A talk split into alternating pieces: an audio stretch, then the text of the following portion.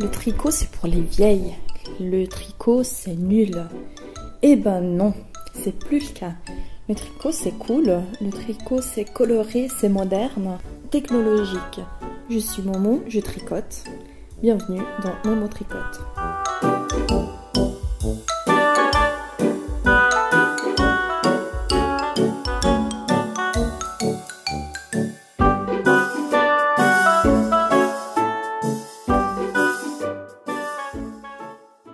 J'ai hésité à vous parler de laine pour chaussettes. Au fond, je me suis dit que c'était un sujet banal.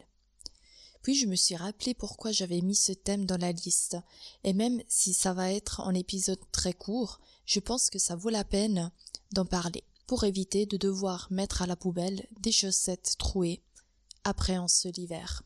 Sur le marché, il est possible de trouver de la laine pour chaussettes. Oui, les producteurs l'appellent ainsi. Les caractéristiques principales de cette laine sont de contenir au moins un fil synthétique et d'être de catégorie A, à tricoter avec des aiguilles 2 à 3. Au début, je pensais que c'était une aberration de me proposer un fil de laine synthétique pour garder au chaud mes pieds. Moi, qui transpire beaucoup et qui supporte mal les fibres synthétiques, comme le polyamide. Mais vu que j'étais au début de ma carrière, je me suis fié aux étiquettes des usines.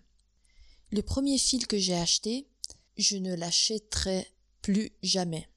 Il était un de ces fils pratiquement sans laine, un peu élastique, avec des couleurs oubliables. Par contre, c'était un bon investissement. Le fil coûtait peu, et un excellent entraînement. Tricoter des chaussettes pour la première fois est assez compliqué il faut s'entraîner et apprendre en faisant. Ces premières chaussettes n'existent plus, mais je devais passer par là pour apprendre.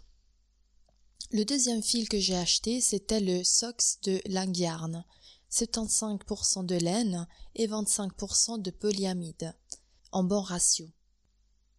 J'en parle explicitement parce que ce fil hautement fiable, comme je dis dans l'épisode sur cette marque, est accompagné d'une bobine de fil de renforcement pour les talons et les pointes. Vu que je suis victime de mon obstination, je ne l'ai pas utilisé. Je l'ai pas vraiment regretté, car les chaussettes que j'ai tricotées avec ce fil sont encore vivantes et en pleine forme, même sans le fil de renforcement.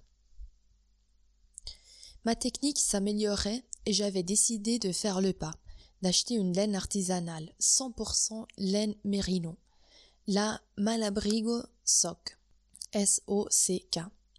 Tricoter avec cette laine était paradisiaque. Le toucher est tellement agréable et les couleurs tellement brillantes. Mes chaussettes étaient finies en temps record. Donc voilà, j'étais aux anges avec ces chaussettes douces comme un nuage, et mes pieds étaient très satisfaits jusqu'au jour où un énorme trou se forme. Rien à faire. Le fil étant très doux, les points glissaient et les trous commençaient à se former un peu partout. Dommage, dommage, dommage, dommage. Dépit, je prends seulement des laines qui contiennent une partie en fibres synthétiques, de préférence autour du 25%, pour assurer une longévité à mes œuvres. Aussi parce que je tiens que les chaussettes durent aux pieds des, personnes qui les portent. Actuellement, j'ai trouvé des laines de Schachenmer qui me donnent beaucoup de satisfaction par leur particulière combinaison de matière et par leur prix, sur les 15 francs pour les 100 grammes. Donc suffisant pour un paire de chaussettes. Largement suffisant pour un paire de chaussettes.